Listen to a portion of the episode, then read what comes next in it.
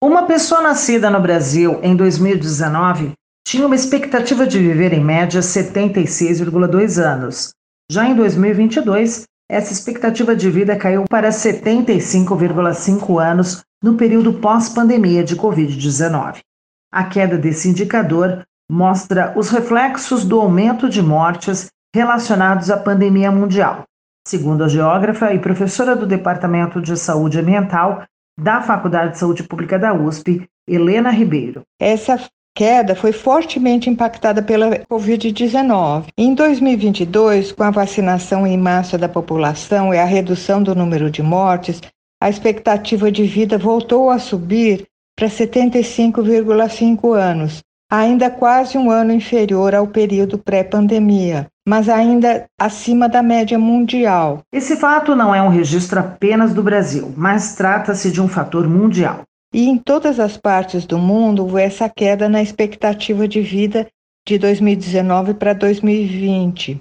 A África registrou quase quatro anos de queda na expectativa de vida, e as Américas e a Europa, 1,3 anos. Então, não é um fenômeno só brasileiro. Em todo o mundo, houve 15 milhões de mortes nos anos de 2020 e 2021 atribuídas à pandemia a queda da vacinação e a queda de serviços preventivos também. Não existe um único motivo para esta queda na expectativa de vida. Houve uma complexidade de causas. O envelhecimento da população, a dificuldade de acesso a serviços de saúde durante a pandemia, os atrasos no atendimento médico, por exemplo, para casos de câncer, a piora nos gastos de saúde por conta da recessão e dos gastos excessivos com a pandemia e com a vacinação. Então, é uma complexidade de causas que levou a esse fenômeno de queda da expectativa de vida e depois retomada do aumento da expectativa de vida em 2022. Além disso, foi registrada uma queda no número de nascidos, o mais baixo em 70 anos.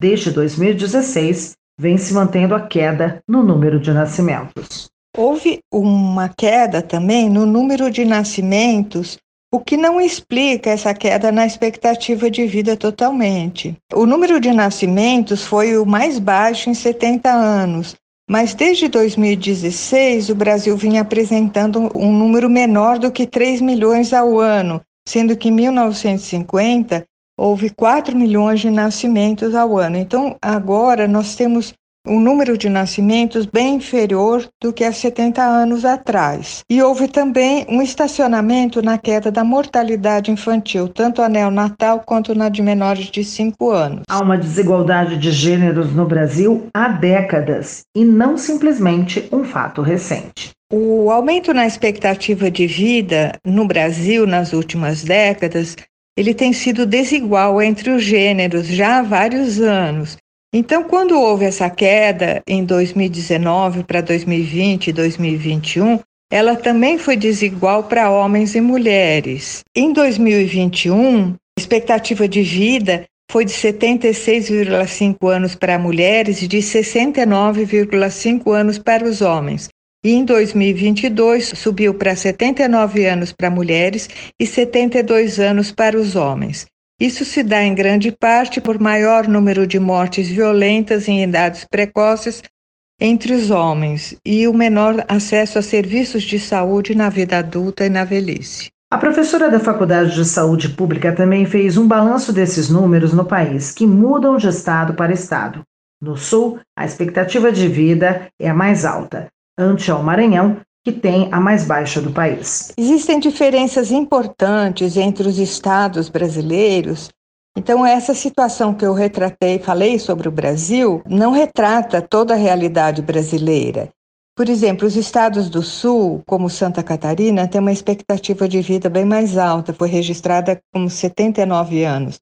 Mas Espírito Santo, Distrito Federal e São Paulo têm expectativa de vida acima de 78 anos. Ao contrário, o estado do Maranhão tem a expectativa mais baixa, de 70,6 anos. Ouvimos a professora Helena Ribeiro, da Faculdade de Saúde Pública da USP, explicando os números de mortalidade divulgados pelo IBGE. Sandra Capomatto, Rádio USP, São Paulo.